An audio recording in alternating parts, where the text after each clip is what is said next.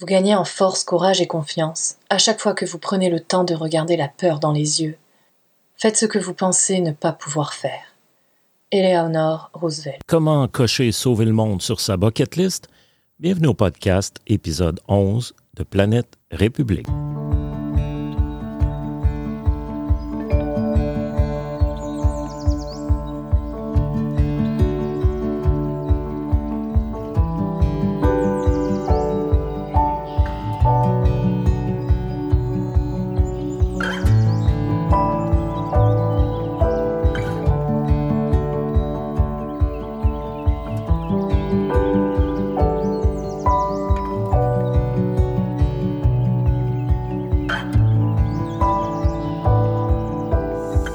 Historique du mouvement planétariste, partie 6, les héros de l'après-guerre.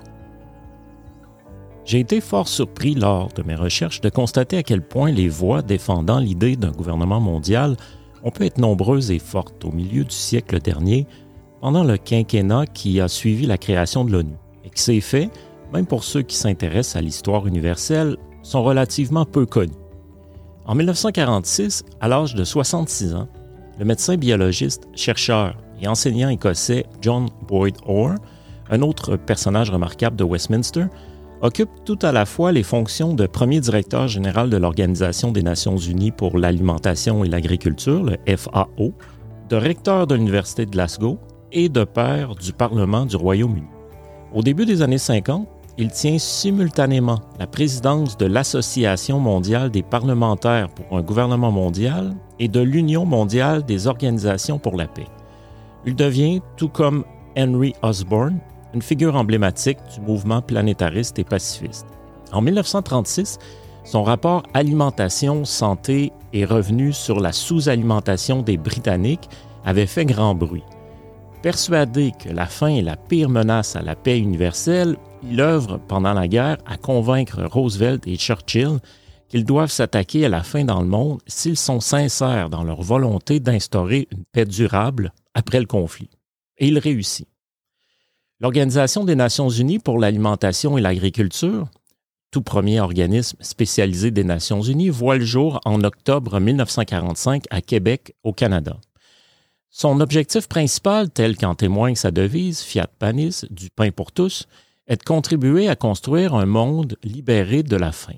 Cette mission spécifique sera toutefois sous-traitée au Programme alimentaire mondial lors de sa création en 1963. Nonobstant le fait que cela aura pris pas moins de sept décennies, grâce à ces organisations internationales, la faim, comme nous le savons tous, aura été complètement éradiquée de la surface du globe. Bon, pour être juste, il faut bien reconnaître une certaine amélioration de la situation. Le FAO, le Fonds international de développement agricole, FIDA, et le Programme alimentaire mondial, le PAM, avaient réussi lors du sommet mondial de l'alimentation de 1996 à convaincre la communauté internationale de s'engager à réduire de moitié le nombre de personnes sous-alimentées dans le monde avant 2015. En 2000, à New York, lors du sommet du millénaire au siège des Nations Unies, la communauté internationale réaffirme sa détermination à atteindre cet objectif. Pourtant, à l'heure de la reddition des comptes, lors de la publication de l'édition 2015 du rapport sur l'état de l'insécurité alimentaire dans le monde, le FAO révélait que 11% de la population mondiale souffrait toujours de sous-alimentation. En chiffre absolu, c'est tout de même 216 millions de personnes de moins qu'au début des années 90, et ce malgré un ajout de 2 milliards de personnes à la population mondiale sur la même période. N'empêche que le nombre de personnes sous-alimentées dans le monde a seulement été réduit de 21 entre 1990 et 2015. Une amélioration évidente, néanmoins de moins de la moitié de l'objectif que s'était fixé la communauté internationale en 1996 à Rome. Afin de ne pas risquer un ralentissement de la cadence à compter de 2015, le FAO, inspiré par le succès du programme FOM Zero lancé au Brésil en 2003, préparait dès 2009 la suite. En 2015, le défi Fin Zéro est adopté à l'unanimité par l'Assemblée générale de l'ONU comme objectif de développement durable. Il vise l'élimination complète de l'insécurité alimentaire mondiale à l'horizon de 2030. À la lumière des seules données mentionnées, on peut déjà se permettre de douter de l'atteinte de ce nouvel objectif. D'autant plus que depuis 2015, la faim est de nouveau en hausse dans le monde. Les changements climatiques jouent déjà pour beaucoup dans cette régression. Nous y reviendrons plus loin. Et leurs effets sont appelés à s'amplifier au cours des prochaines décennies. Nous ne connaissons pas non plus l'ampleur des séquelles de la SARS-CoV-2 sur l'économie mondiale à moyen, voire long terme. En septembre 2021, le FAO faisait connaître ses prévisions révisées compte tenu de la COVID quant à l'atteinte des objectifs de fin zéro pour 2030. L'organisation estimait que, dû à la pandémie, le nombre de personnes sous-alimentées dans le monde avait grimpé à 768 millions de personnes en 2020. Dans le meilleur des scénarios, en 2030, ce nombre serait redescendu à celui de 2015, année du lancement du défi Fin Zéro.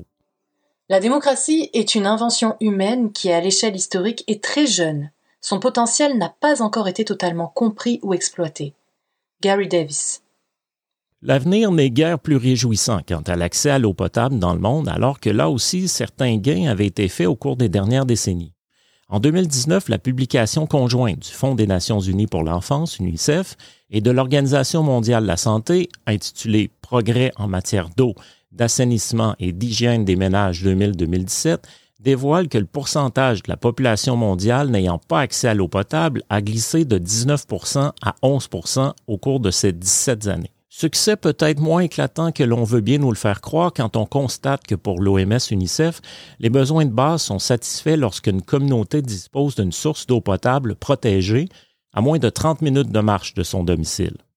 Est-ce que les citoyens des pays développés accepteraient cette définition sur leur propre territoire? Si on répond non à cette question, on doit retrancher 1,3 milliard de personnes, soit 17% de la population mondiale de ces statistiques. Les progrès réels, quels qu'ils soient, seront de toute façon annihilés au cours des prochaines décennies alors que la crise de l'eau, principale menace à la paix et la sécurité dans le monde, s'aggravera.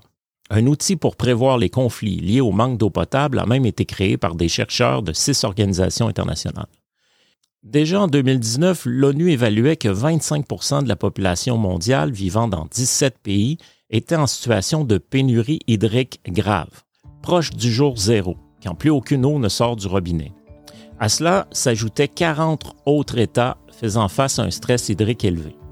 À l'horizon de 2025, l'Organisation mondiale de la santé estime que 50% de la population mondiale vivra dans des régions soumises au stress hydrique.